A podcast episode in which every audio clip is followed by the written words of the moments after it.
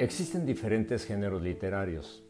Entre los que se relacionan con la poesía es altamente recurrido el uso de figuras de retórica tales como la metáfora, la sinonimia, la personificación, etc. Proverbios 8 es un claro ejemplo de personificación. Quien habla es la sabiduría y se describe a sí misma como si fuera una persona, por eso se llama personificación, presentándose ante un desconocido y autodescribiéndose nos obliga a traer a la persona de Dios y particularmente a Cristo Jesús al tema. Y ese es uno de esos pasajes del Antiguo Testamento que tipifican a Cristo, es decir, que se refieren a Jesús, su persona, sus acciones, aun cuando cronológicamente el eterno Hijo de Dios no había nacido de la Virgen María tomando forma humana. Préstenme atención, pues voy a decirles algo importante. No me gusta la mentira ni tampoco la hipocresía. Siempre digo la verdad. Proverbios 8, 6 al 8, traducción en lenguaje actual. Préstenme atención, pues voy a decirles algo importante. No me gusta la mentira ni tampoco la hipocresía. Siempre digo la verdad. ¿Y qué es lo importante que Jesucristo está diciendo en este pasaje de Proverbios?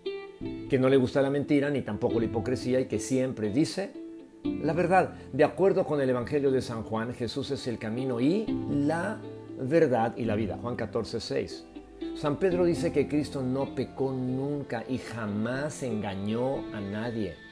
Primera de Pedro 2.22. Esta característica de Jesús, el Hijo de Dios, es inspiradora cuando la consideramos en nuestras relaciones interpersonales.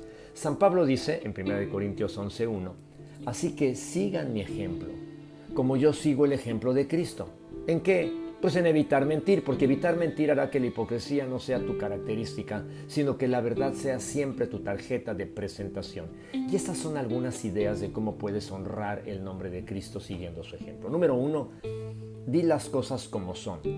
No escondas parte de la verdad. Una verdad a medias es una mentira completa. Número dos, no exageres. Exagerar es una, una manera de faltar a la verdad. Número tres, no minimices. Si dices, si dices, yo solo le di una mordidita y te comiste la mitad del sándwich, pues estás minimizando y por tanto faltando a la verdad completa. Cuarto, llega a la hora de la cita. ¿Qué tiene que ver con, con mentir? Mira, mejores 10 minutos antes que medio segundo después. La impuntualidad es una manera de engañar. Quinto, no copies tareas, ni exámenes, ni proyectos. Copiar es una penosa práctica de mentir. Te adoramos, Señor Jesucristo, porque tú eres la verdad. Perdona nuestras mentiras, nuestras hipocresías, nuestra falta de honestidad. Deseamos que nos dirijas para que seamos imitadores de ti en este tiempo importante, en este, perdón, aspecto importante de la vida. Gracias por tu ejemplo de fidelidad. En tu nombre oramos.